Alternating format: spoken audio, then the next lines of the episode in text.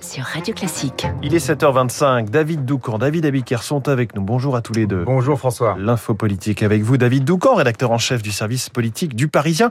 La Macronie s'inquiète euh, en cause une certaine Valérie Pécresse. Eh oui, pour s'en rendre compte, il, pour s'en rendre compte, il faut jeter un œil à l'une des nombreuses boucles Telegram que les marcheurs adorent. Elle est intitulée celle-là Maison commune PPG. On y trouve les dirigeants de la majorité, l'ensemble des porte-paroles des partis et groupes parlementaires qui la composent, et Gabriel Attal, le porte-parole du gouvernement initial. PPG. Depuis ouais. le 4 décembre dernier, la conversation cryptée a pris un tour un peu monomaniaque. Dans les multiples messages et échanges, un nom revient régulièrement. Pécresse, Pécresse, Pécresse. Pourquoi? Parce que la championne des Républicains et ses bons sondages inquiètent les amis du président. L'un d'eux s'alarme. Il faut qu'on évite qu'elle crante son image de conquérante. Alors, comment faire? Là, c'est la grande hésitation. Faut-il l'accuser de lorgner vers l'extrême droite? Faut-il au contraire euh, la dépeindre en copie conforme de Macron, qui propose une politique déjà à l'œuvre depuis 5 ans. Les snipers du président ne choisissent pas pour l'instant, au risque de donner l'impression d'un feu roulant de critique, certes, mais brouillonnes et contradictoires. Oui, donc en fait, c'est le en même temps, y compris contre Valérie Pécresse. Oui, et c'est euh, totalement assumé. On joue l'écartèlement, nous explique l'un des stratèges. On tire sur sa droite, on tire sur sa gauche, et un élastique, quand tu le tends, il finit par péter. Mais, mais, Pécresse cause du souci à l'équipe Macron également pour une autre raison. Je vous raconte une scène.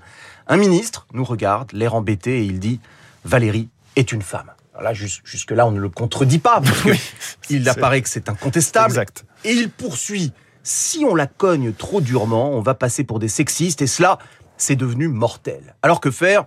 Vous allez voir tout ce que notre parti compte de femmes se déployer sur les plateaux de télévision, confie un conseiller du pouvoir. Et puis, on a Roselyne. Il parle de Roselyne Bachelot. En somme, on le voit bien, les proches de Macron n'ont pas encore trouvé la martingale, mais une chose est certaine, ils prennent Valérie Pécresse au sérieux. L'info politique de David Doucan, c'est tous les matins sur Radio Classique à 7h25. David Abiker, les unes de la presse, aujourd'hui, des chiffres qui fâchent. Avec le retour en force des 90 km heure en une du Parisien aujourd'hui en France, depuis deux ans, 37 départements sont revenus sur les 80 km heure, la limitation, et 10 l'envisagent. Les 13 chiffres qui vont secouer la présidentielle sont à la une de l'opinion, logement, retraite, santé. La Cour des comptes publie des données qui disent si l'argent public est bien utilisé. Et en fait, il ne l'est pas. La Croix titre pour sa part sur le refus d'une justice au rabais, examiné par la justice ou pas, de nouveaux témoignages accablent PPDA et Libération qui titre l'accumulation. À la une des échos, Veolia Suez, l'Europe acte la naissance d'un champion français, tandis que le Figaro titre Macron cherche la riposte pour contrer Pécresse.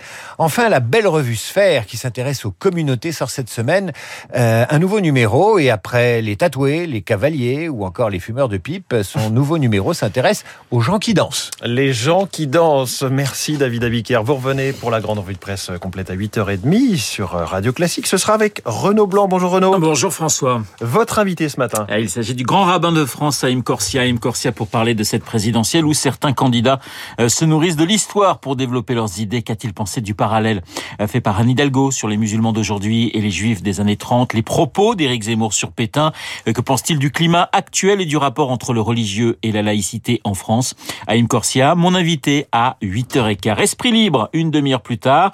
Nicolas Barret des Échos, Bruno Jeudi de Paris Match. Mon petit doigt me dit que l'on parlera entre autres de l'entretien télévisé qu'Emmanuel Macron a donné à TF1 et LCI et qui sera diffusé ce soir.